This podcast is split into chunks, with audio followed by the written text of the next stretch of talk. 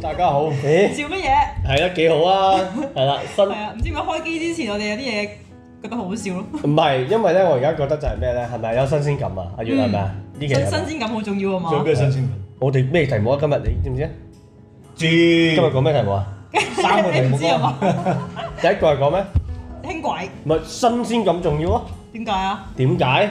因為因為新鮮滾熱辣有故障。係啦， 啊都唔係新鮮感喎，咁呢樣唔嘢。係係啊啦，，重蹈覆轍喎。當佢唔故障先係新聞啊。哦，原 來咁，哎呀，好耐冇故障啦，咁唔係咯，樣新鮮啊點嘛。解仲未有嘅咧？係不過呢個我哋留翻陣先講，我哋講下我哋即係尋日嗰啦，單嘢係啦，尋日我哋都有好多人關心喎，因為可能都比較耐冇喺即係阿滔冇喺立法會以外， 或者係啲訪問以外，誒又有又有啲嘢唔想。係開幾招啫，小事啫，我唔覺係我得。採訪啦，即係關於我哋一個處理一個個案啦，係啦係啦係啦，咁就都好多好多朋友關心嘅。咁講翻其實就係咩事咧？咁嗰件事就係我哋收到一個一啲居民嘅反映啦。係咁就係喺誒嗰個大廈誒、康樂村嗰一度，嗯咁佢哋本身其實嗰、個嗰一條路本身係一段行人可以行嘅路嚟嘅，咁但係嗰個範圍咧已經係康樂村嘅私人範圍啦。係啦。係啦，咁但係突然間誒、呃上年開始咧，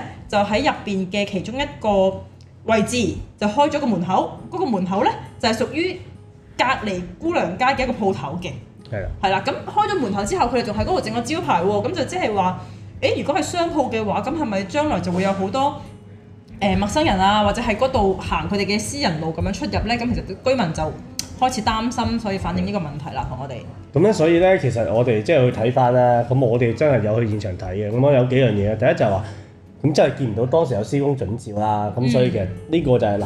政府就話咩啊？接到我哋誒咩接到反應嘅時候已經派員落去㗎啦，咁啊已經完工咗。員工嗯咁其實我又覺得呢個講法就真係好難接受，因為嗰封信就好明顯係我哋出啦，係咪啊嗯咁、但係個重點係乜嘢咧？ 居民係已經係反映反映咗好過好多多次次，㗎啦咁喎。但係一直都冇冇冇去處理。咁啊、到我反映嘅時候又又去又話又話去現場去睇過，但係我又調翻轉，咁我哋去問佢其他嘅回覆又冇覆過我哋喎。咁究竟係收到信定收唔到信咧？嗯其實我都好好好 confuse。嗱，所以我我想講係乜嘢咧？即係我自己會睇嘅。嗱，當然啦，誒、地鋪嘅業主而家又誒又話有有幅圖啫，即係又好多話年。前就已經有門口係㗎啊，啦。門口都喺度嘅咁樣。咁其實嗱，我我自己個人覺得咧，呢、個問題就值得真係要去查根究底。個意思係乜嘢咧？大家好清楚，即係唔係大家好清楚？即係我哋咧，佢成日都處理誒 case 啊，跟進誒城規土地嘅一啲問題咧，其實好清楚。我哋地界啊，私人土地同埋私人土地之間嘅地界咧，我哋嗰條叫乜嘢咧？紅線啊，即係紅線。而家有好多解釋啊，但係嗰條紅線係簡單啲嘅。仲有咩解釋啊？哦，唔係，係真係好多紅線噶嘛，而家係咪？但係嗰條牽紅線係嘛？唔係月老嗰 啲。係又係係其。中一種唔係咁啊，好多解釋嘛。咁但係喺誒誒誒，我哋講嘅土地啊、城規入邊，其實你大家上網去睇隨便睇一份規劃條件圖或者交易準線圖，其實都會睇到紅線，即係嗰條地界咧，有啲用紅色線畫，有啲用綠色線畫。綠色線咧，其實就講緊係連接一啲公共土地，紅色線就係連接私人土地。嗯咁大家都好清楚啦，喺啲紅線嘅範圍咧，其實就唔可以貼住佢去做一啲窗啊或者點。咁、嗯但係如果你係公共嘅範圍就就綠線嘅話就其其實可以啦，因為你可以出入啊嘛。嗯咁、所以其實我哋即係如果你就單睇翻地界嘅問題，嗰度如果更加唔可能係短近期去批積啦，係咪？因為而家佢講翻又哇，一講講到七幾年。咁我投降嘅，我未出世啊係咪 先？係我都未啊，我 都未。啊，唔係我唔係我俾啲時間佢自己澄清嘅，你明唔 明啊？我又唔我留唔咗個知佢係咪口位係啊啊？哇！我專登俾啲時間佢澄清嘅，因為阿依琪就唔使講啦，係嗯咪？我又未出世係咪？阿月七二嗱七七年康樂新村起 喎，誒誒一年就出咗晒，但係係啦。嗰未個懂保事保安咧就嚟啦， 係啊唔係，其實咧當時嘅情況真係唔知嘅，但係誒、嗯呃至少按照一啲正常嘅操作咧，嗰度係唔應該開門嘅。嗯咁點解開咗對門？咁其實要解釋啦。咁其實我哋都係有要求個公務局去解釋㗎，咁一直都唔覆。係啊啊，做乜一定要去？誒、我哋真係要開記者揾傳媒嘅時候啦，嗯咁啊覆真傳媒啊覆傳媒喎。唔覆你，但係佢又話佢又要強調收到反應之後咧，又去現場睇施工喎、咁、究竟佢又收到資訊有動作啊，淨係又唔覆我咧？做人即即係我覺得做一個政府部門點解又咁咁咁奇怪嘅？咁即係咁猶豫不決咧？究竟收唔收到信咧？點解又覆傳媒又唔覆我哋？啊又派員落去睇，又跟住又有入咁遲先去睇啊啦，係咪？因為如果佢早睇咧，如果居民反映嘅時候佢哋睇咧，嗯應該就係仲動緊工嘅，因為我哋都睇得到。係嗱，但係我哋咧，其實同時我哋申請咗一個地籍圖，就係睇清楚條地界啦。嗯咁啊、就係而家我哋嘅睇法就係咁樣啦。咁當然誒，報頭而家又話有個誒七二年批出嘅職啦，嗯七二年出批咗嘅職係咪就係冇問題嘅咧？原理無瑕嘅咧？當時有冇問題咧？係咪啊？等同於而家好多個案係咪啊？批咗都話係有問題㗎。嗯，係嘛？星期五都有案件批啦，係咪啊？唔係批，唔啊係唔係案件啊批，案件宣判啦，係啊，係咪啊？周五宣判唔啦。係當時我仲記得㗎，疊石塘山咧呢個 case，唔係佢完唔全係走走曬所有程序唔㗎，全你部批你晒㗎。但係你記住阿月，我哋都有個好清楚喺立法會答過，嗰度係叫白區嗯，但嗰度根本就唔係白區。係啊，嗱，一我喺立法會都係咁樣答，嗯公開答都話係白區㗎。嗱，所以我唔係話可能真係有個職，但係呢個職係咪真係？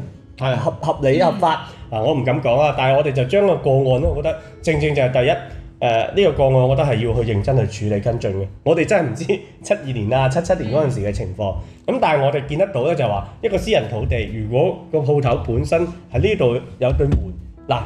講嚟講去，當時都話曾經攞嚟做過咩防火嘅嘅走火門嘅通啫道，走火通道嘅啫。喂，如果你而家走火通道可以變成一個正式嘅商鋪門口，我覺得又講唔通喎，係咪啊？即係有走火通道，同埋應唔應該有出口？嗯佢係走火通道，淨係一個商鋪，其實每一件事咧，我覺得都係有唔同嘅性質嘅。咁就希望當局咧就真係依法處理啦。咁第二個層次，我想講係乜嘢咧？其實都市建築法制度咧，八月死啊，八月十七號啊，應該廿一十七，嗯，好似係十七，應該廿一。誒，戴定頭盔先，唔阿記月得。啦， 我記得係十七嘅，但係唔排除係廿一啊。十七號生效之後咧，二零二二年其實當時係講緊啲乜嘢咧？其實係話針對一啲僭建啊、非法工程啊，其實佢哋係會有一啲叫做加快咗、簡化咗個流程嘅，嗯係、可以提升一啲效率，包括處理危樓等等。嗯我哋都質疑過，喂，新法生效咗之後，究竟啲嘢快咗定慢咗咧？呢、個個案咪話去去到就起好啦，係咪啊？嗯另外，我哋見到好多個個案其實都係視而不見㗎。我哋之前都處理過海族花園嘅問題啦，係咪啊？其實新法生效咗之後，有好過咩？其實由頭到尾都係政府嘅執法嘅問題啦。咁所以我哋自己會去睇就話，誒、無論係落去貼一啲禁止工程準照啊，同埋實際嘅後續跟進，我覺得咧政府係冇利用好新法賦予嘅一個簡化程序嘅。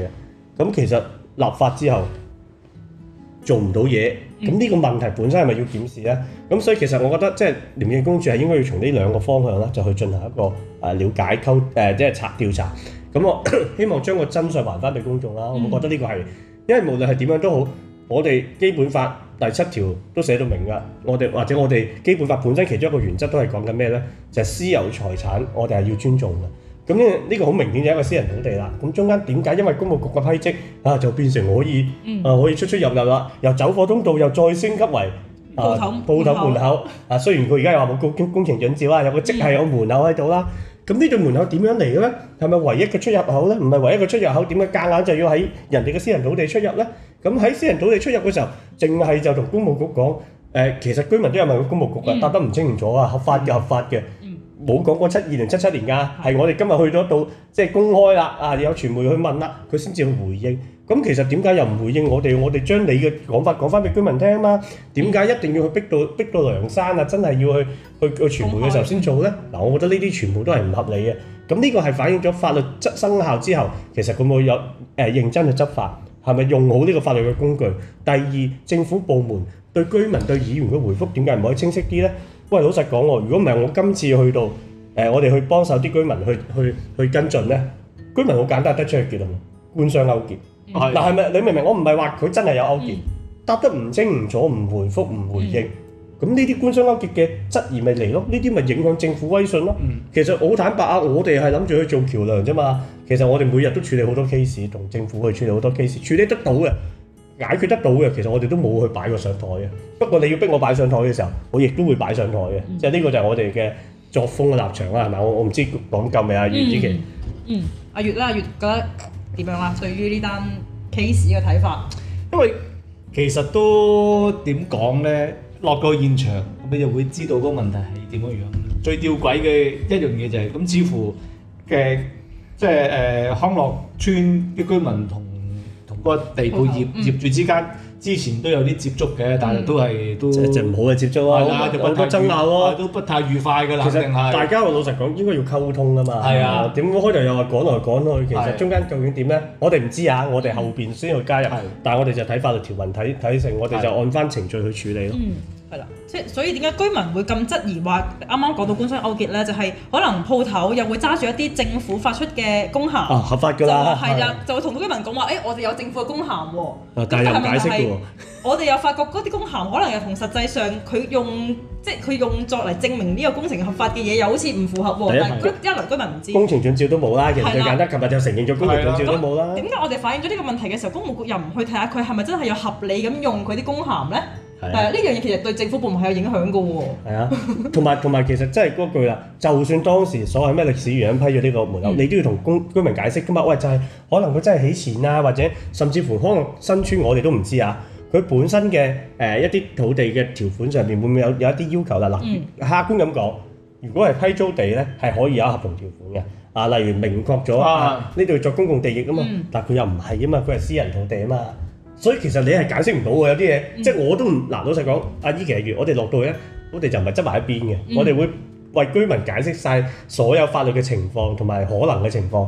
但係老實講，我哋落到去睇完晒所有資料，你都見我哋㗎，我哋係認認真真申請幅地籍圖係咪啊？嗯當晚等咗一個月二月六號，我哋當晚呢個五六號我哋去係，當日就會申請㗎啦。申請完之後， 我係我啫，誒、我話聽日就，我以為聽日就有，我話啊依期聽日幫手睇睇，五個工作日，咁係啊啦，我我諗上網。查咗佢公開寫話承諾㗎五個工作日。咁都有五個工作日打俾我，哎呀，林生啊，我哋要認真去係點啊，點稍點。稍等一陣啊。佢有派員落去嘅，又認真嘅，咁啊搞咗足足一個月，三月六號先收到。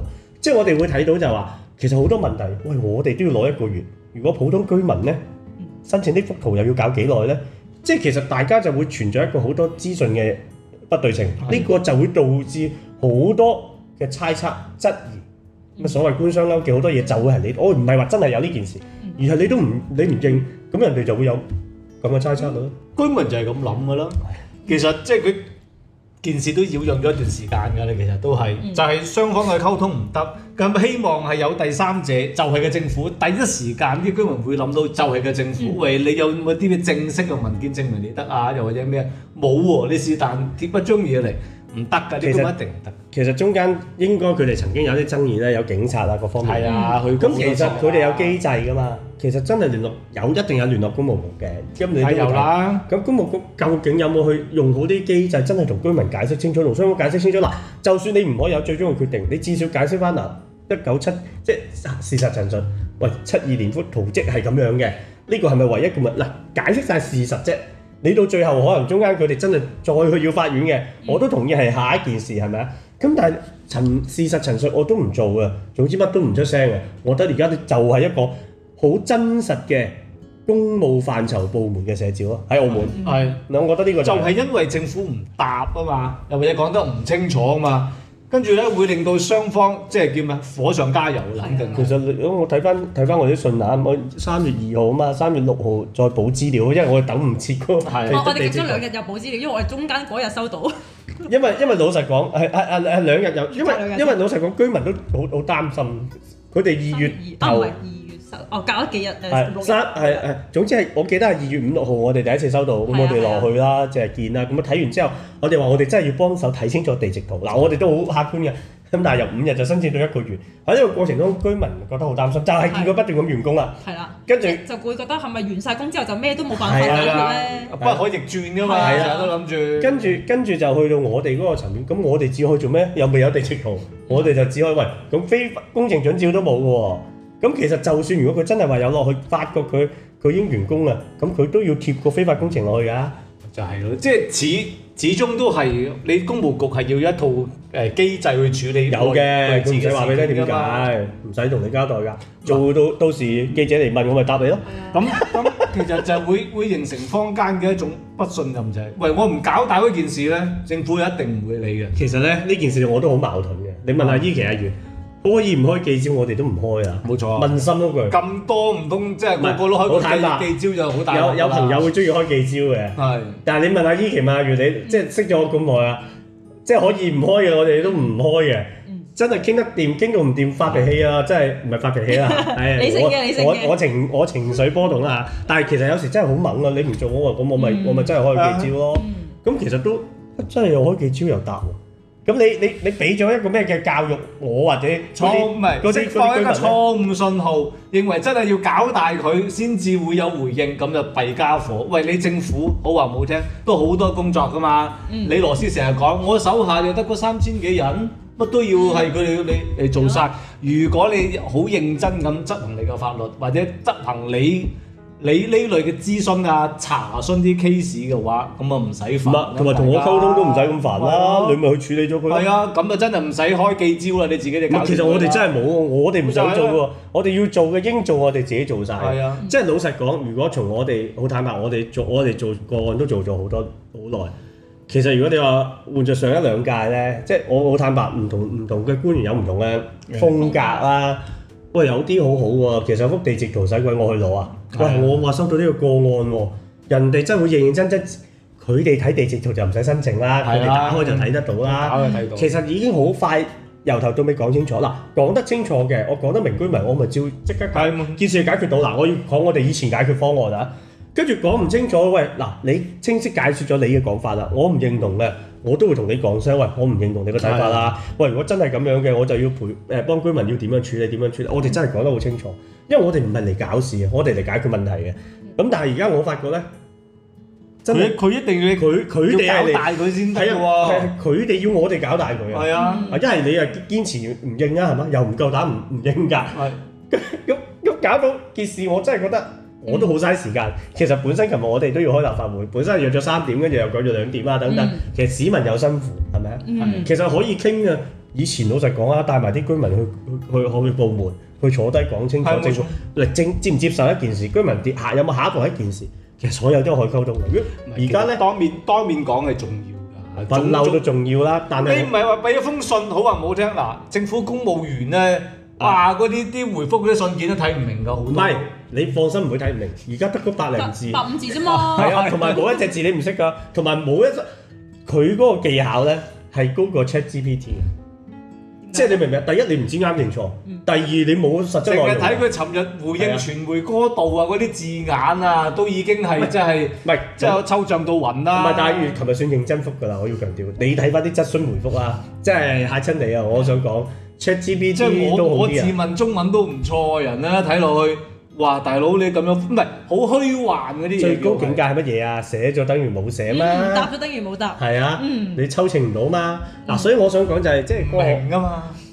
個，所以我我都睇唔明。你明唔明係冇關係嘅你你只要即係佢哋啲居即係一一般啲居民嚟嚟嚟睇得明。所以所以咧，我想講呢件事，我哋都交咗俾廉署嘅，咁我都真係要辛苦廉署嘅同事去認真去睇翻晒所有嘅資料啦，都希望去調查翻一個方向出嚟。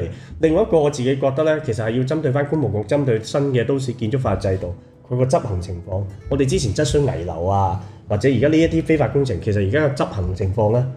冇法就越賴個法律，嗯係咪啊？之前又賴個法律啊，好多掣肘啊，程序好複雜啊，收完法又唔做，又唔做，但係冇人咯，唔係唔使賴㗎，其實房屋局咧協助啲業主會嗰啲都係一樣嘅啫嘛。以前冇法律咧就陪佢哋開業主會嘅， 有法律之後咧有咩問題唔好理啊！你哋你哋自己傾掂佢，真係咁講，你傾掂佢啦，嗯就我做筆錄先講真啦，唔係走先啊，下佢唔次係佢話再佢話你去檢察院啦，咁咁你房屋局有咩職責啊嗯？即係呢個就係我哋嘅角度。所以有朋友都留言，其實即係佢哋都覺得呢個係澳門根深蒂固嘅問題啦，即係有法例但係又唔執法，有事嘅時候咧先至浮到公眾面前去處理，就好似輕軌咁樣有故障嗯啦，係啦，係啊，住你講啦。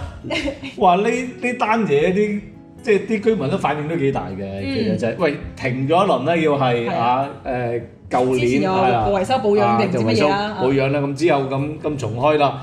誒、中間都報過下啲起啦，又話啲即係誒誒乘客又多咗好多，啊嗯有倍升咁嘅樣嘅。點知啊，嗰啲人都等緊，咦？應該差唔多嘅咯冇我冇咁諗嘅， 即係冇咁喎。諗。又話一字咁，結果真係啦啊喂，。同埋今次都好似係咪都幾長時間，即係仲要調動到巴士去係接嗰啲人啊咁樣，即係係係咯，都比較麻煩啦叫做。係咁咧，嗱，即係我哋成日都講，喂，你有事故你又唔出嚟講嘅喎，啊，最多就發封新聞稿啊，嗯又係啲咁樣樣嘅作風咧，又唔同。喂，咁到底咩原因？即係電力問題定係點樣樣咧？又係唔講嘅噃。人哋咧啊，佢依家又話啊，我哋誒、呃今年年年底咧就可以誒博咗嚟澳門噶啦。喂，年底依家咁其實得九個月時間嘅啫噃，公眾有好多嘢都好關心。第一就係你嗰個誒穩定性夠唔夠高啦。第二就係、如果真係開通嘅話，你唔係淨係駁條輕軌咁過嚟噶嘛，你要啲人搭都好，有好多嘢你要去考慮，因為住氹仔嘅人好多都有私家車嘅，係咪先？咁你有啲咩方法？有咩誒、呃、即係即係直接啲講，就嘅票價可以吸引到啲人，又或者喺巴士嘅安排方面，即係喺誒馬國嗰邊啲人過咗嚟馬國之後，可以真係好順暢地可以散開去澳門唔同嘅地方去翻工。嗯你有誒、呃票價嘅誘因、方便嘅誘因嚟吸引啲喺氹仔嘅居民放嘅佢部電單車或者佢部私家車搭你嘅輕軌，喂呢啲係重要噶嘛？嗯但係我哋睇唔到佢有呢方面嘅舉動舉措，會講出啊將來嘅係點樣行，有幾多條巴士線係點樣走，冇噃。嗯咁如果唔係嘅話，我有私家車，我點解唔揸嘅私家車？嗯咪如果唔係我搭咗車過嚟嘅馬國，哇！原來條屌揈嘅，唔知去邊度好。即即你冇足夠嘅巴士可以車，最基本你車我去皇朝啦，你車我新馬路啦，又或者你車我去去去去誒誒誒高士德，或者去去其他地方翻學啊。你有冇相關嘅安排咧？有冇諮詢過啲啲啲地區嘅組織啊、唔同嘅人士啊，佢哋有咩需求咧？睇唔到咯。嗯，係啦。咁其實今次輕軌嘅故障點睇咧？其實咧，我自己會覺得咧，誒、客觀咁講啦。不過我我覺得係一個都唔係一個好嘅例子。個意思係咩咧？香港地鐵咧本身佢嗰個真係穩定性係非常之高嘅，當然佢都有壞啦。嗯我係想帶出一樣嘢，確實咧誒一啲集體運輸工具，你話佢會壞咧係一個講就應該可唔免則應免，該嗯，但係亦都好難係百分百避無免可嘅避免。但我自己又覺得一樣嘢就係咩咧？就算無可避免都好啦，阿何阿何特首自己都有講啦，重複犯錯先係問題啊嘛。嗯即係我自己會去睇就係話，其實佢認真徹查咗，我哋真係冇重複犯錯嘅。咁我覺得其實都係確實係情有可原，因為老實講一個咁複雜嘅系統，你話真係要佢完全唔壞啊，要佢唔成。嗯我覺得又真係好難嘅。咁但係就冇可能就話，誒、成日又唔揾原因啦，係啊又又唔去。有冇啲交代係啦，下又啲冇處事理。故但係啊？嗱，你客觀去睇咧，我覺得咧，港鐵呢幾年咧，即係如果重判，真係個事故係多咗，嚴重事故係多咗好多。以前你基本上冇嚴重事故。係嗯直少咁其實係系統性反映咗，我覺得客觀咁講就係、香港地鐵、港鐵佢嗰個管理質量、維修保養質量係差咗。咁但係我哋喺澳門就唔講呢啲咁高層次嘅水平，即係我哋澳門就係第一，我哋連一個準時嘅班次表都冇嘅，嗯，即係個意思啊呢係個真係一樣三到十五分鐘一班啊，即係類似嗰啲咧嗯幾分鐘有會有冇好大嘅個係啊 range，邊有三到十五？唔係即即繁忙時間最繁忙係三分鐘啦，嗯咁啊十到十五分鐘啫。即係其實佢哋喂點解唔交代班次表咧？嗯就係因為唔包代咪冇唔會錯係咯。啊唔會咗咯唔會延唔會唔會 delay 啊唔係冇 delay 啊嘛。咁你十到十五分鐘都唔準時，冇預算冇冇招資咯。係啊，即係咁大唔係我真好啊難，你好難留翻俾我講嘛，就係想講呢句。 但係但係其實咁樣佢個 range 咁大，照超都好難啦，係咪啊？咁即係證明其實佢哋冇一個決心去做。咁嗯客觀咁講啦吓，咁而而家嘅客量，誒咁又大家就冇乜所謂啦。但係我要強調，其實對於小客量，我真係估希望大家多啲坐嘅話，你冇一個正式嘅時刻表，大家好難就時間。梗係啦，就算你每次十分鐘都係一個，其實好多真係搭輕軌覺得輕軌有用嘅，成日都同我哋反映嘅。但係政府需要重視咩？唔需要啊！我使咗百幾億都唔使同你交代啦。嗱、即係我覺得講輕軌咧，你係兩個角度，一個就係唉廢咗佢啦，係嘛？嗯哦啊咁呢個係一種睇法嚟嘅。但係如果你話真係誒好多地方都會靠一個集體運輸工具去處理佢嘅公共交通問題，咁你都起咗喺度，你又冇刪佢，嗯咁你咪認認真真管好佢係咯。嗯即係我覺得輕軌誒點解而家你話完之後係係我哋嘈下啫嘛，或者大家笑下啫嘛，網上誒、嗯笑兩句，要交代嘅咩？從來都唔使嘅喂喎。之前冇交代。到今日我覺得成個輕軌嘅規管係一個笑話嚟，嗯我真係形容個笑話。點解笑話咧？就係、大家知唔知本身輕軌公司啊，突然間就係一個政誒、輕運建辦就運變建辦成一間輕軌公司。嗯其實成件事個運作，而家輕軌公司又將核心業務喎、判咗俾港嗰個鐵，營運喎、就判俾港鐵。咁咧而家咧輕軌呢個又判個專營合約俾呢個輕軌公司喎、嗱，輕軌公司係擁有專營合約㗎，知唔知啊？管佢嗰個就係交通事務局，咁啊搞笑啦！一間全資嘅政府公司，咁啊有專營合同，跟住就由交通事務局去管佢。咁有乜意思啊？罰佢啊！我話罰啦，罰啦，罰啦！啊，你左點手交右手，唔係唔係都唔係㗎，係上手加下手，即係我形容啦，係嘛？即係我覺得好奇怪，咁你咪罰咯，係咪？我我一間政府全資公司又好似唉，我唔想要㗎，咁我又做咗攞咗你個專營權，成件事點會做得好嘅啫？跟住咧，其實我又調翻轉想講。可能港鐵都好多冤冤屈嘅喎，我唔知啊。嗯嗱、當然啦，港鐵嘅員工成日都有匿名信嚟投訴啦，係係啦，好多咩外僱嘅人啊、本地人啊、管理層嘅問題管理層啊嗯好多好多呢啲嗱，我哋不能知道事實嘅真相，嗯，但係呢啲嘢，我相信好多議員都收到㗎 Ừ. 啦，係咪啊？政府都收到嘅，政府都收到，因為我睇到個係 email 係大佢事寫啲晒啫嘛。嘅，嗱，但係個核心係乜嘢咧？喂，就算港鐵想做好，其實真係可以做好咩？我上邊有間英國公司，嗯係其實係咪真係可以做得好咧？嗱，而家咪互賴咯。咁點解呢個咁奇怪嘅管理嘅嘅嘅嘅架構，冇人出過聲？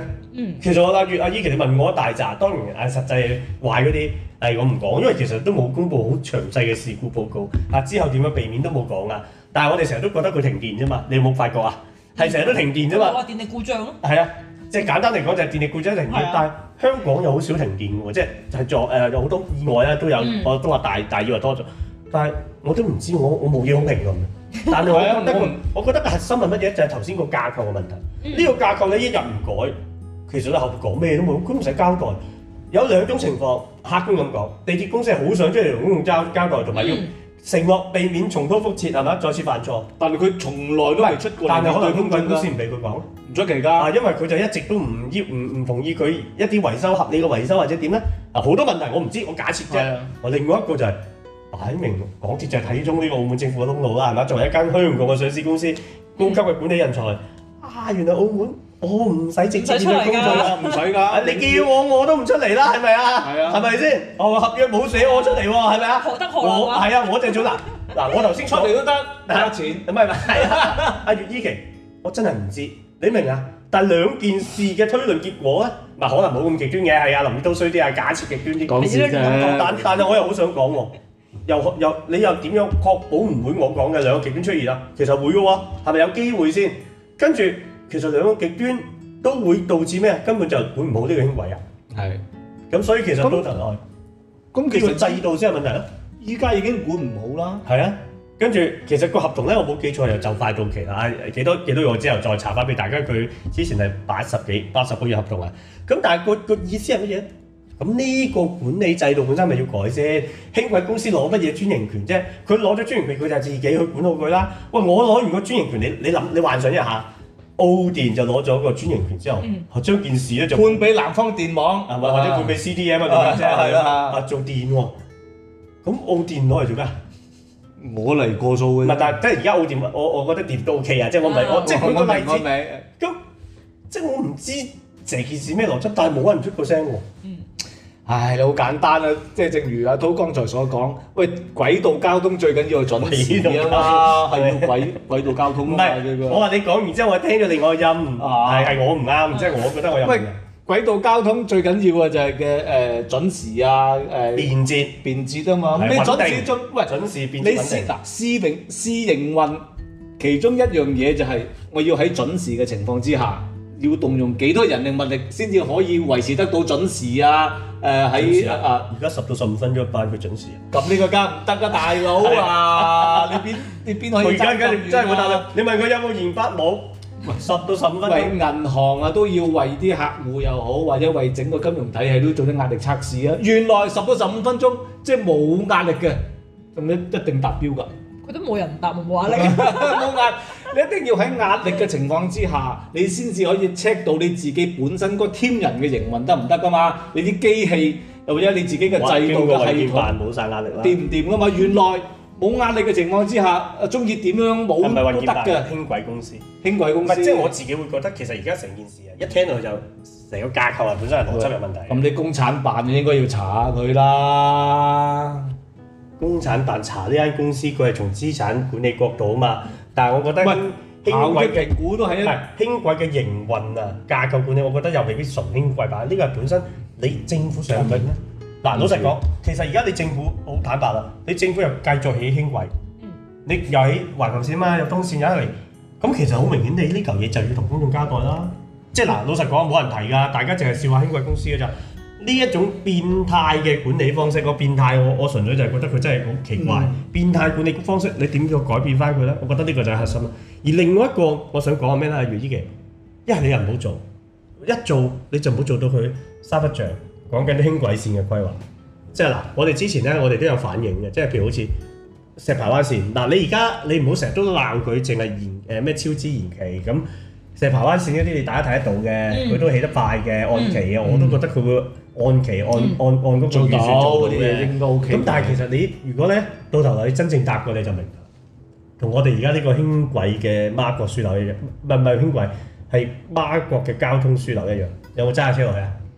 哇轉來轉去啊嘛，唔係冇冇轉來轉去，你唔好你唔好冤例佢。我未有一路咁轉你。係啊， 阿依琪揸住架車 hold 住一定嘅軚，你可以揸住其實五好層樓難㗎呢個一路轉落去。嗱，冇轉來轉去住，轉來轉去係一個正常啊！嗱，你錯唔錯啊？我錯係啦，佢真係冇轉來轉去， 我一就一揸個字一轉，揸咗五層樓，喂，我犀利，我基本上冇喐過軚，我上次揸過其實。呢啲咪技術，我哦其實你我真係咁冇樣試數到五層都好犀利喎，你唔係咁樣轉法應該都唔知唔轉係，轉因為邊啊暈係啦，所以佢有標示嘅， 哦係佢有標示，我一陣又話，喂呢、個其實阿月你哋唔識包裝啫，你哋包裝係咪有一個景點啊？又打卡啊你佢。嗱嗱，大家大家規定扭好個睇，確確定好個彎道，五層樓都唔喐啊！咁啊咁點啊？哇！啲新手好咁驚嘅喎，黐線，佢你真係邊可能五堂咁樣嘅嘢？喂，但我我意思係咧，其實個設計真係好神奇，我唔知嗱。但係好似呢啲設計咧，我覺得我哋就出現咗喺石排灣。你哋將來搭你就會知嘅。其實嗰種轉乘又要落車啊，唔知行幾多米啊，跟住又再上車啊。上完車之後咧，即係你話搭輕軌嘅人要咁樣轉乘，你信我啦。我問我問咯我哋唔係真提咗啦，嘅到時到時就係咁啊唔。使講。佢唔係佢唔係香港嗰種同台轉轉車喎，跟住我講埋少少，去到石排灣咧，跟住佢又因為有佢轉咗彎啊嘛，轉咗彎去金峰南望嗰邊啊嘛，話將來有機會去入石路誒誒路環市區嘛，咁樣成個核心嘅石排灣公屋群咧，你又要行多百零米入去，啊不過阿依琪話三分鐘啫，啊啊佢今日度過啊，佢有度啊，我哋另外一個活動啊嘛，五分唔鐘，係咁去到水廠啊嘛，咁哦你去到街口咪三分鐘我估啫嚇。其實嗰講度真，嗱，老實講，嗰度三分鐘，跟住轉車之前行兩分鐘，咁啊前後每日就五分鐘嗰度喎，你明唔明我意思啊？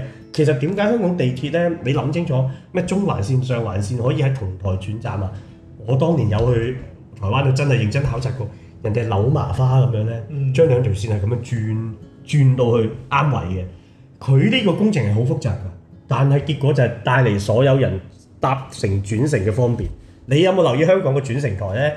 佢指住㗎嘛，你喺邊條線轉呢個站、嗯係啊係啊轉線？點解喺嗰度咧？嗯，其實其他站都轉到嘅，即係只要有條我線。知啊，但係咧，你喺佢建議嘅轉乘站入邊咧，就可以進就對係面咯。同台轉轉轉車車。行過對面就係。喂，你嗰啲係無感嘅一個叫做便捷。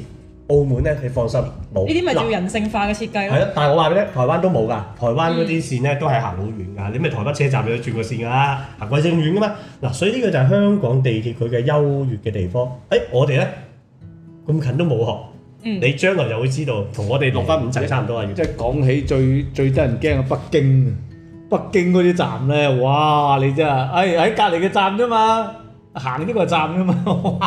行到我話，你知北京啲啲啲地鐵啲人係幾多㗎啦？我叫你行呢個站啊，我諗行幾百米，甚甚至過千米嘅，我試過，唔知點解，等等等等等。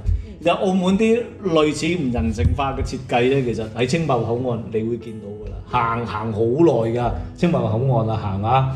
另外，人工但係行島好耐，有人就會話：咁我舒舒服服行完過去都唔使揼魚，就去咁買啊好啲啊喜茶喎。佢佢人就少啲，相食咗相酸菜魚喎我終於行過青馬口岸啦，講咗咁我我突耐然間，OK OK 我嘅到而家未，OK 嘅，行過。佢係好長嘅，係好係啊條路條路好長，條路條路就好長，係但冇嘢係啊，得銅鑼啦，灣一樣啫嘛，時代廣場佢。相對舒服嘅，係嗱。咯，人少就舒服啦。係而啦家，嗯，人工島又麻煩啦，即係人工島口岸咧，哇上上落落搞嚟搞去嘅，都係都係差嘅喎，設計。我終於嗰日啊明白啦，雖然我好耐冇行嗰個，但係我諗起啊，咩啊？我哋一直都咪延長鬥留澳時間，啊原來就咁延長留關時間咁樣，又落又上有啊！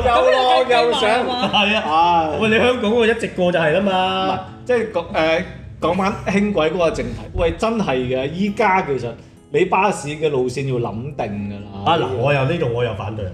其實你真係講緊佢佢緊一啲關口啊，嗯，其實係你應該有支線直接抵達。而家啊政府就話咩人工島咩啊短得滯就用巴士接駁，又唔連接人工島，又唔接連接外港碼頭。佢當初連關閘都冇住，冇諗住連嘅我我我佢。自己覺得咧，外港碼頭就可以討論啦，因為外港碼頭老實係啊講，佢嗰、個、呃、未來佢個角色真係可能會被淡化嘅，呢、個真嘅。嗯當然我哋對坐船有個情意結啦嚇，即係好似話中環，即係我自己個人感覺，變從節公共政策嘅討論有另，因為但係而家呢啲班次咁疏咧，我坐完一次我都覺得唔係真係咁好，以前街市物真係好係好。啊嗯咁但係而家講翻啦，至少係港珠澳大橋嗰個口岸、人工島口岸係一個主要嘅口岸嚟嘅，將來嘅客量都唔會少啊㗎，係咪先？而家問題就嚟啦，喂，你輕軌東線搭巴士接駁，東巴士接駁輕軌係咩情況之下？頭先你講咗啦，即係我而家從一個公共政策、交通政策討論。巴士接駁輕軌，梗係輕軌壞咗嘅時候先用巴士接駁㗎， 你記得係咪先？香港跟住壞咗嘅咪又可能邊個站到邊個站咪有接駁巴士咯，係咪先？試過啦，香港都係。係成日都係咁噶係嘛。啊，成日都咁。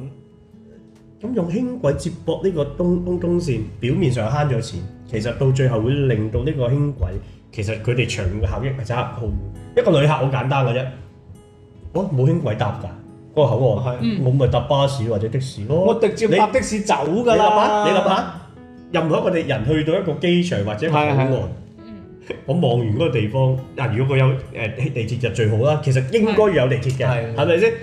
如果冇嘅，你叫我一個已經啱啱嚟到嘅人嗯唔識嘅，先坐好好近㗎。阿欣生嚇，坐一個站係。去轉天軌，你揦住大行李，你揦住一大手二楞，你會做咩？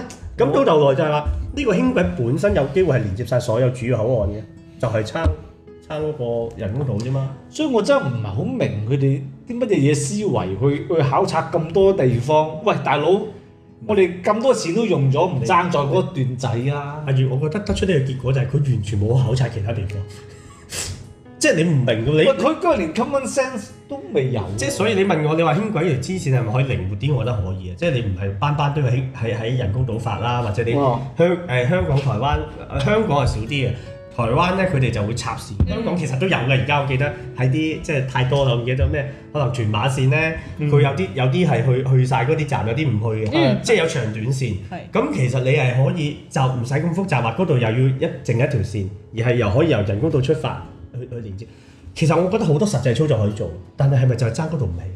我覺得係一個好核心嘅問題。即係嗱，我一聽完，即係我頭先你我而家先知咋。啊，你而家先知啊，即係阿依琪聽唔到鴨晒頭。其實你明唔明啊？即係一個旅客去到一個地方，有佢一係就有地鐵。係佢一係就冇，一佢係係唔就搭會巴士走佢唔會嘅搭巴士就轉一轉，搭一程之後轉個輕軌嘅。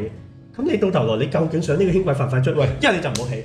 大家去旅行都有個習慣，一定有好多行李，有好多剩，梗係上一次車就算數㗎啦，唔會上幾次車噶嘛，係咪先？佢依家就係要你拖男帶女啊，大箱二箱搭完一轉巴士上落，可能係兩分鐘嘅啫噃，唔係啊，你諗你諗諗住住又又搬搬，一次㗎咯唔喎。係搭完巴士第一就唔知點樣揞一沓錢出嚟係啦。啦你明唔明我意思啊？雖然我咪好平啫，甚至乎你點樣都去到輕軌又唔知點樣啊！又要你知我哋輕又要軌搞幾先進㗎啦，係咪啊？係要而家而家而家應該 澳門通入到站啦嘛，係嘛？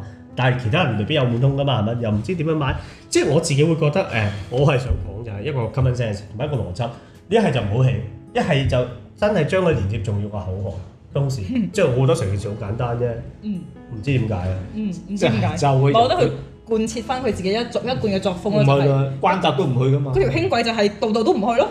即係你氹仔都係㗎，即係你氹仔，哇！哇！依期呢個總結我真係〜咁不如冇起，不喂，如真唔係係啊喎，佢度度都唔去嘅喎個輕你軌你。舉個例子作為啊就係係譬如佢，我哋譬如有我有一次有朋友啦，就話：喂，我未搭過輕軌，我想試下啦。我由哇我輕行完官也街，係我搭輕軌諗住去威尼斯啊人，嗯，原來佢會喺威尼斯人後邊會展再遠少少嗰個站係啊放低我。佢話：喂，仲遠過我喺官也街行去威尼斯喎，你嗰個站輕軌站，同埋咧。唔係啊？成件事咪符合澳門頭先個唔兩係咯，度都唔去咯。唔 係係咩啊？現場逗留時間。係啊，同埋你佢搭完輕軌咪延長咗你逗留時間咯？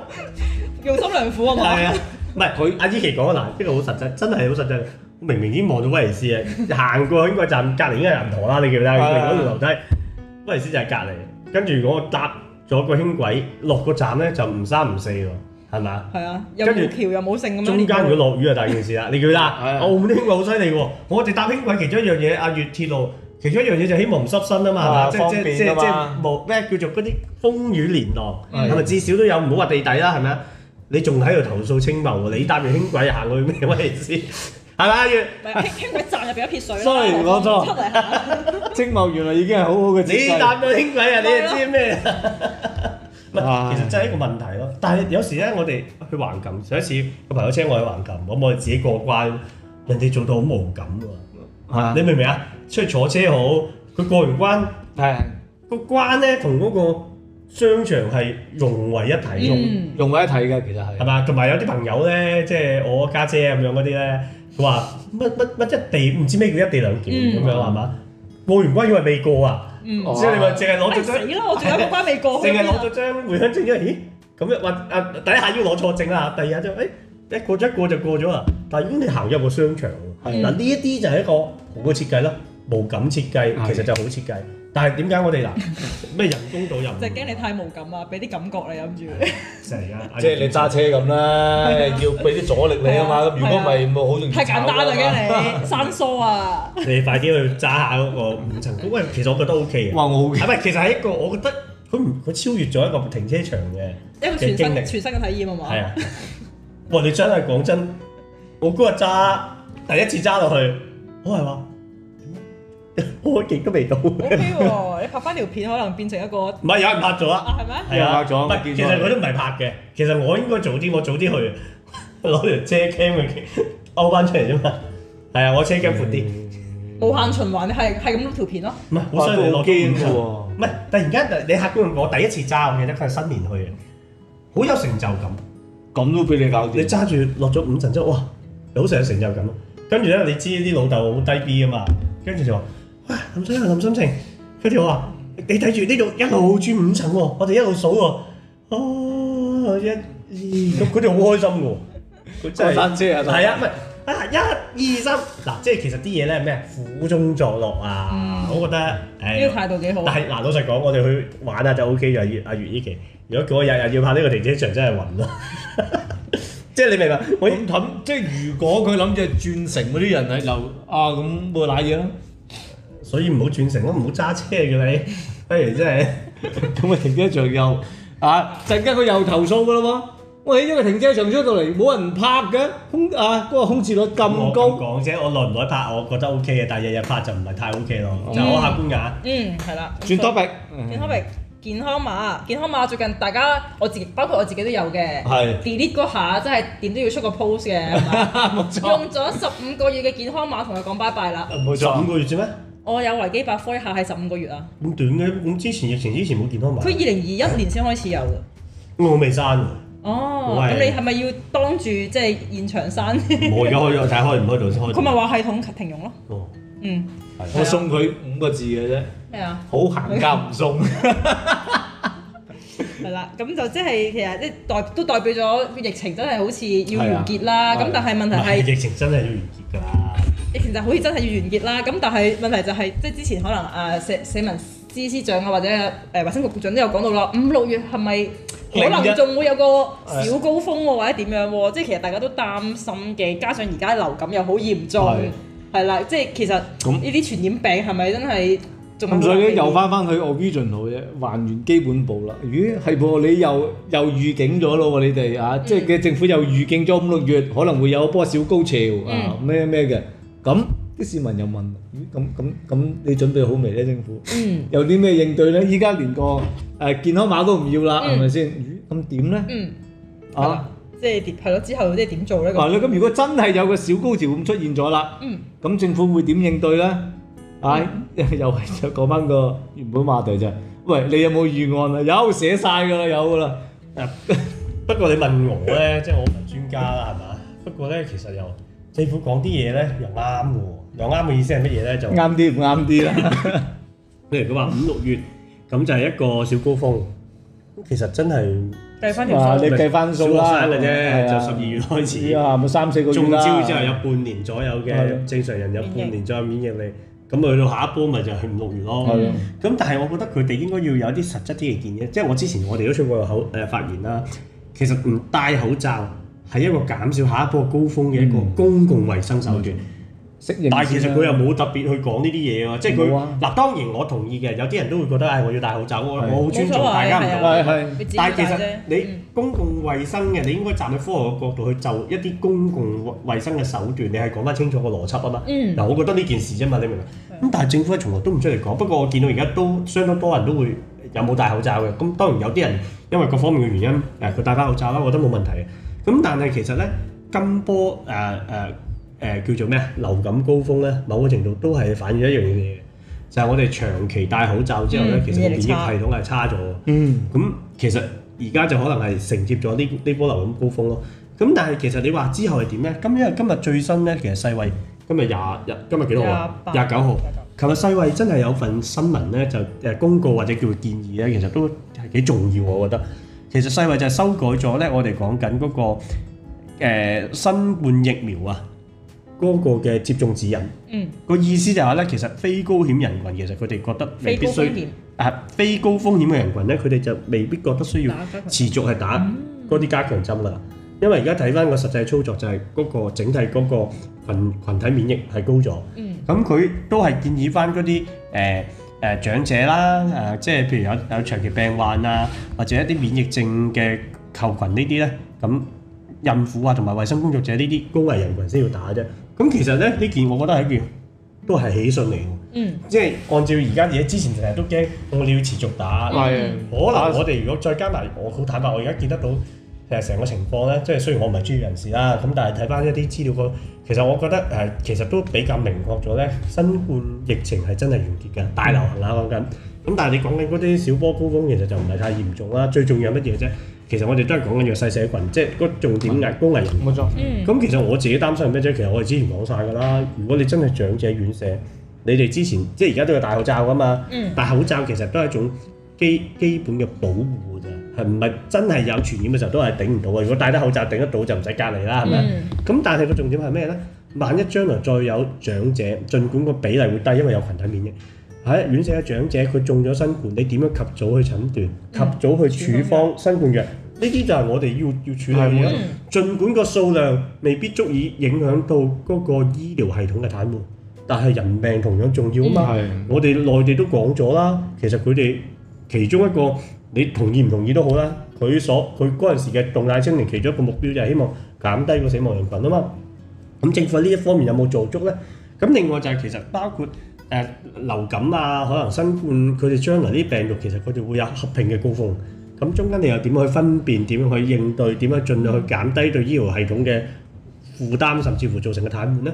咁呢啲係公共衞生嘅概念，但係我覺得呢，即係我覺得澳門特區政府喺公共衞生上邊呢，我唔係話佢冇專業人才，但係我覺得佢哋冇足夠去提出一啲專業嘅健康建議，即係等同於戴唔戴口罩。誒、我覺得係尊重個人嘅選擇，嗯但係好多人係有錯誤嘅概念。係係冇即係調翻轉，你係應該話咧，你長期戴口罩，你可能會影響到自己嘅，尤其喺呢半年，你已經應該有免疫力嘅黃金階段。其實你應該嘗試，唔係叫嘗試啊，即係唔好怕接觸一啲病毒，尤其係新冠嘅可能變種。其實係你有抵抗力嘅能力，加上接觸呢一啲嘢，其實有更有助你下次避免感染。嗯喂，你要將呢啲邏輯講出嚟，咁啊大家好簡單嘅啫嘛。即係其實啱啱我好記得嘅。一話唔使戴口罩咧， 我有時聽下電台節目啊，或者好多我要講唔止澳門嘅香港嘅，喂、嗯大家覺得哎呀都戴開口罩，大家覺得好好衞生、好嗯安全啊，誒、可以減少感染啊，唉、我都會戴落去嘅。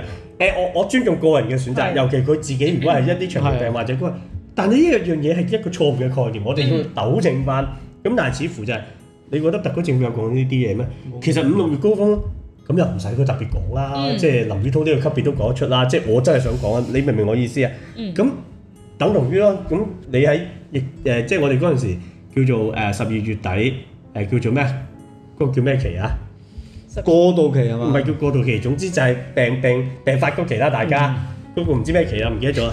好多期我我哋我意思係 係咯你叫佢政府估嗰啲咩感染人數嗰啲嘢，六分一啊嘛嗰啲，但係 你明知就係大家得六分一唔中嘅啫，嗰陣時感覺係咪啊？咁所以即係我覺得政府其實唔需要講一啲大家都知道嘅嘢，或者六五六誒五六樣小公屋，我覺得講應該要講係嘅，但係嗰唔係最重要嘅資訊，係係咁多其他嘅我哋應該要處理嘅資訊。係啊，同埋點解誒我哋可能喺院舍要戴咧？咁院舍其實除咗戴口罩之外，唔係真係解決到其他問題啊嘛。甚至乎即係其他嘅院舍，佢係咪可以適度去開放咧？一系列嘅嘢，我覺得即係佢哋嘅家屬嘅探病啊，嗯其實嘅嘢係咪已經全面處理翻咧？其實都要處理咯。咁我覺得呢一系列嘅問題就係、而家政府就我覺得係相對保守咯，亦都冇將合適嘅足夠嘅健康資訊俾翻公眾，呢個就係一個大問題。嗯，係。其實講 到即係疫情呢個問題，我自己都前兩日都同啲朋友討論，就係話佢都問我點解巴士仲要戴口罩。嗯其實我都解釋唔到點解巴士仲要戴口罩，因 為當度度都唔使戴嘅時候，巴士戴口罩嘅意唔義又喺係邊啦，度咧？官員唔準孭鑊啊！咪執行都唔係話好嚴謹嘅啫噃。唔係，你亦都大家知道，所以就變成一個根本大家都知道係形式嘅嘢，係啊但係就你講唔堅持繼續。講唔清嗰個道理根本就唔係啊，之前我記得有間巴士公司寫得虛啲啫嘛，係嘛係啊？都都俾人話啦。係啊，又所以而家啲巴士司機好盡責㗎都唔。係，所以我想講強調咩？大家要知道我哋頭先嗰個科學上邊啊，嗯其實唔戴口罩都係一種 一種操作。誒、咁當然你盡量控制一個距離啦，但係即係即係盡量可以保持一啲距空間距離。咁其實無論從個人嘅角度，從一個控制嘅角度都係有好處。但係其實而家你唔係從呢個方向去處理，嗯咁啊點解唔肯咧？院舍帶你仲可以即係有得解釋啊，係啊咁點解巴士你仲要咧？唔咁知真係唔知啊，我都答唔到你，唔好問我啊。咁係啊，所以嗯提出啫。唔係，但咁但係局長有好多嘢都未處理嘅，即係可能口罩嗰就未未關佢事咯。喂，同因埋為嗰啲咩啊，驗車嗰啲都塞晒隊啦嘛，係咪係啊？啊，哦話係啊嗰啲係啊係我哋聽日應該出到嘅嗬。係誒啊，我我講我真係聽日出唔出到唔緊要，我哋而家講咗先都得嘅。係啦，係啊就誒關即係於咁快講吓？仲唔講幾時講啊？ 啊？係咪我講？唔係係咪講呢個題目㗎？係講呢個題目啊。哦，我仲嚟諗到，到仲有五講乜分嘢鐘咧？啫喎，我哋。講埋佢啦。唔係，我以為冇呢個題 我以啊為你接得咁靚，我就話：，哎，咁我繼續。目。誒，真係，係啊我。以為冇呢個題目啊，以為突然間加。我仲以為你咁醒嘅，點解識得接嘅咁樣添？唔係有呢個題自目然都應該要講嘅嘢就講㗎啦，係咪啊？冇錯，係啊，嚇 OK 嘛？ O K，啊，都係啦，都好順啊嘛，都係啊其實係假都好多順啊嘛，係嘛？啊，好假咯。俾你誤打誤撞撞正咯，因為。係繼續啊，袁即係有係啦，即係有朋友都唔係，或者大家有需要驗車啦，近排可能都真係面對緊呢個問題，大家可能唔知點解唔嘅，係唔知發生咩事未到㗎。驗嗰刻都唔知啊。係啊，係啊，即係我哋有個有個反應就係，個案佢咩事又唔知咩事，到我真係要你你認真去約下啦，咁我約佢佢知佢咩仲唔事。信添係咪假？有乜可能啊？係啊係啊，即係收到收到交通局嘅信息話，誒你要驗車咯喎，啊幾多月幾多號至幾多係月啊號要要約咯喎，幾多月約喎，係啊佢，佢正常有短信提㗎嘛。係啦係啊，你第一日去預約，係啊。一你就收到即刻上去啊睇，叫你四月去驗車有段㗎嘛，啊啊唔制。一個位都冇，咁你叫我佢嚟做咩啊去？到五月佢唔係佢佢唔係安排咗適當嘅時間，或者係有位位啦係呢啦個你善意嘅諗法啊嘛。係，啊，有乜可能啊係嘛？政府叫我驗都冇得驗咁樣，係啊，唔係，因為好多人都覺得係咁係啊，但係就係因為疫情事嗰陣實時話。俾你聽，可能褪咗幾個月冇驗車咧，就一路件事就拖咗落嚟啊啊！但係冇一個應對措施喎。係本身就一路褪落去嘅，但係褪到唔知點解最近就話唔好再褪啦，我係哋啊，唔好再震就會出現喺一次呢段過嚟晒。喺呢段時間，我相信合及合唔係，因為好多朋友咧都冇習慣係第一日要去約驗車嘅時候就約㗎。係我保證之後好多朋友就開始會嚟問我哋㗎啦。唔知有冇朋友嘅即刻上去睇咧？聽完之後，因為你中咗招啊嘛。因為誒喺疫情段期間咧都停咗一輪嘅，嗯叫係啊。咁之後咧佢都冇塞晒隊咧，梗係啊。咁塞晒嘅情況之下，佢一開始一一正常就就按翻正常嘅時間嚟 call 人上去，嗯，但係佢自己本身嗰個需要嗰個時間驗嘅，啊個承載能力就唔夠嘅。哇！咁啲人都幾擔心嘅噃，嗯即係哇，大佬你因為過咗嗰段時間都頗麻煩㗎兩嘛千幾係嘛？兩千定兩千幾都唔記得咗啦，好貴啊！係啊，都好麻煩，又要俾錢又要剩噶嘛，咁咪點解？係啦。而且有朋友都有問到嘅，即係即係我哋有善意提醒咗佢啦，即係驗唔切，好似話唔知係咪即係都當都係話你遲驗，即係遲冇驗車就要罰錢個喎咁。咁呢位朋友咧，佢都有打去交通局問嘅，佢話：誒哎我約唔到喎，咁點算咧？咁交通局就覆佢就話：咁啦，你到到你最後嗰日直接去排隊。睇下咁你都冇位㗎。睇下唔驗唔係驗到。你你你咪最後一日你已經嘗試過啊，係啊，即係你盡咗力啦。嗱跟住你咁睇但係佢又冇 guarantee 你係咪唔使罰唔錢係喎？同埋你係咪要吸翻啦？唔係，所以呢啲先係高招。係啊，唔係，其實佢仲有一個建建議啊！你再睇下有冇時突然間空翻出嚟嘅時間，黐線，我唔使翻工啊！有呢一句嚇。啊，咁所以成件事我哋都都覺得唔 make sense 嘅。一個本身好信任政府嘅朋友係咧，係啊，乜真係會咁㗎？咁我話你覺得點啊？梗係唔滿意啊！我話你你琴日我已經話咗俾你聽就係咁啦，即係我都幻想唔到點解政府可以容許啲咁嘅事情發生咁咪。係咯，你自己排好佢啊嘛，即係你好簡單嘅啫。你嘅驗車中心一日可以驗幾多部車，係咪先？咁你咪照排 咯。你唔使你講啲 common sense 啊冇乜意 見㗎。但係我唔識答啫。咪咯，咪照排咯。因為我唔我唔理，總之我夠期我就去驗車，我幾時去驗車，等你政你政府嚟通知我嘛已。經係第一日去去約咯喎，都唔係啦係去我好最後一日盡責㗎喎係咯啦其實我理論上最後一日約都應該約到嘅喎。係啊係咪先？因為佢一定會安排足夠，即係喺呢個時段之內，我當然我都唔建議大家容最納後咗一日幾唔啦係就啊係因為約約唔到咧，我都覺得仲可以接受，即嗱，因為可能我當你之前唔滿，一路都唔滿，唉，啲人個個都拖啦，拖最後一日，啊咁最後一日做唔切爆就但係係作為一個善意嘅政府咧，喺就嚟爆之前都要提示提醒大係啊家，會會同埋中間有緩衝區㗎嘛。我唔係約一千架車就一定要每一個鐘頭都擺擺滿之後先一千架㗎嘛。因為咁呢個呢唔合理啦。有有啲人就好似我咁啦，比較懶懶啲咯，可能哎呀就叫叫車行搞掂嘅，咁或大者嘅叫指責啲朋友我啊但係叫車行搞掂啊啫，即即係係。叫車啊，你順便你幫我 check 埋部車，咁有啲咩唔妥，你幫我就換好佢啦。咁咁咁你幫我去做埋驗車咁嘅樣啦。哇！如果咁嘅樣咁，佢哋都幾煩喎，大佬。如果我有十個客，嗰十個客都唔掂嘅話，我我我點搞唔啊？係嗰十個客都唔掂啊！其實而家啲車我唔會接㗎，正咁常咪嘅梗係車唔接啦，正常嘅咁車啊已經知道遲咗，冇係啦嘢。唔係，但係個重點就係，我相信呢件事當局一定要面對，亦都會好多人投訴不滿。嗯但係個問題就嚟啦，咁點解唔處理咗先呢？即係明知會出事啦，成件事我係明知一定會出事，我都唔應對，咁呢個都唔係不作為喎。呢個其實同亂作為我覺得一樣，我明知會出事，我唔係啊會有應對方案。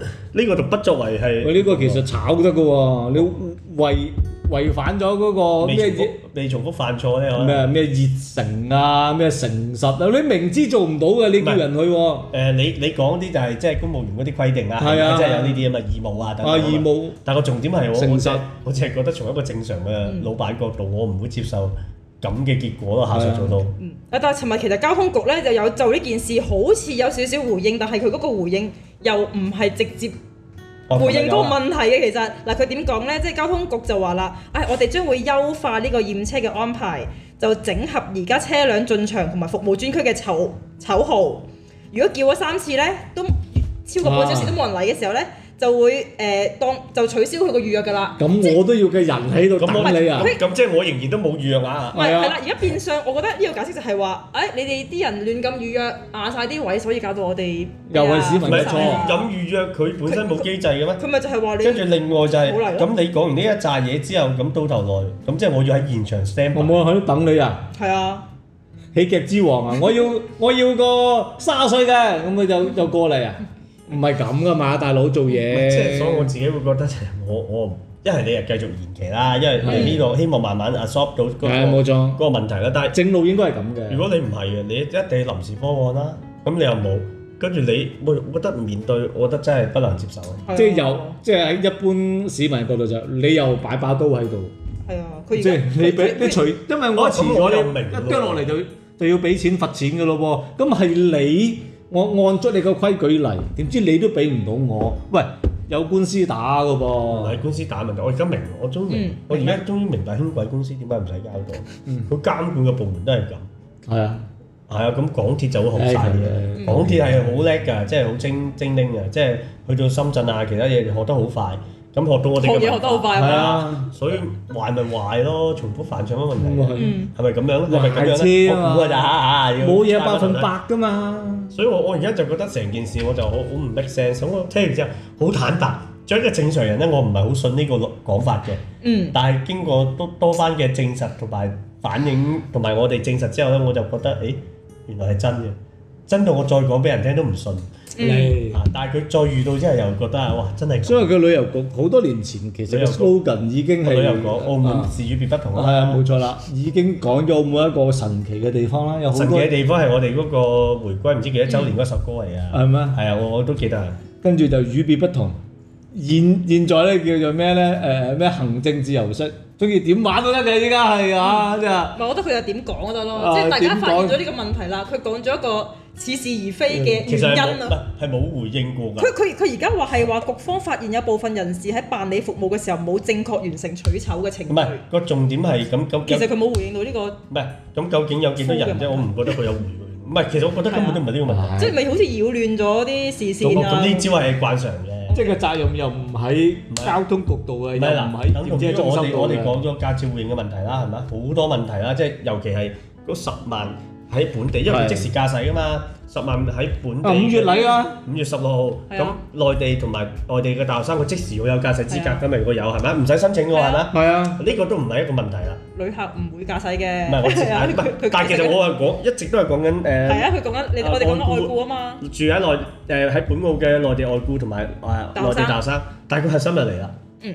到近排咧，有啲居民都關心駕照互認噶嘛，係咪？即係喂，我點樣申請啊？個個都以為唔使上去申請嘅。啊，知道到時你係知味道啊啦。係肯定就係要內地嘅，又唔知搞幾耐，香港就要搞三日，咁啊一定要親身去嘅，仲要驗身啊！啊，我唔記得咗同大家講添，咁啊唔知澳門係點樣啦嚇，澳門就一定唔會先進過香港嘅，亦都唔係即即時資格互認。其實如果你真係互認咁到時又要佢哋可以即時揸，點解澳門又唔可以喺內地即時揸咧？即係你明唔明我意思啊係？即係其實好多嘅問題咧，我嘅初心係為你好啊，但係我初心為你好唔代表件事要對我好噶嘛。係。係嘛？咁大家聽完之後又，誒哎乜唔係咁樣嘅咩？所以問清楚咯。嗯。誒有朋友有留言啊，因為佢話咧參加咗周五嘅水廠活動，係咪聽日先收到通知？啊，其實我哋已經通知咗㗎啦，但係你收唔到唔緊要，我晏啲我哋再私信俾你， 我哋知道我哋啦會跟進翻嘅。啊係啊係啊，我哋係未誒收到通知嘅話，我哋聽。係啦誒，有興趣參加嘅話都仲可以同我哋啊係啊，我哋 send 咗 SMS 嘅，唔得嘅再咩？ 係啊係啊係啊好。似傳圖片就比較麻煩。唔係唔係唔係，我哋冇傳圖片，但係好難得參加㗎嚇。嗯係啊冇問題記住過嚟冇問題報咗名記住過嚟，有咩直接打我哋嘅電話。係係啦，咁我哋啊，佢仲有留言啊，佢話誒歐陽司長話嚟到醫院今個星期請人，但係見個網站就請十八個人。佢話咩？點解咁大間醫院淨係請得十八個人呢？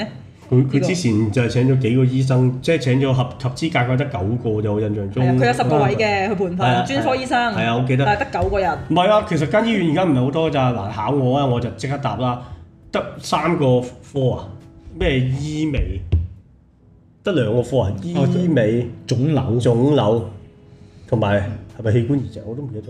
大健康。啊，大健康、醫美啊，身體檢查、醫嗯美同埋腫瘤，係啊，身體檢查、醫美同埋腫瘤，係啦，就係咁樣。所以其實佢開頭就，但係啲好搞笑啊，我成日覺得床位又話起好晒啊，即啊，係成千張啊嗯係嘛啊。有床同埋有醫院。但係冇我人同我咯，比較，唔係，我明我明。即係我想講一間一間有床冇醫生嘅醫院，我哋去 staycation 咯俾俾俾一間有床唔係嘅醫，只係有床唔係醫院，更加恐怖啊！係你我你明我想講咩？係複雜，即係如果間醫院係得床冇人冇醫生嘅。咁我寧願去一間又唔係醫院，淨係好多床嘅地方，明唔明我意思啊？ 明我都唔知你講乜。嘢啦嘢啦，開始語無倫次啊嘛。 係啊，我承認嘅嚇，有問題。Ờ. 啊，關於係咯，講晒未啊？講晒啦，講晒啦我哋可能嚟到醫院嘅問題，我哋可能之後有機會再同大家詳細探討。好。我哋今集嚟到呢度啦，下個星期再見。拜拜。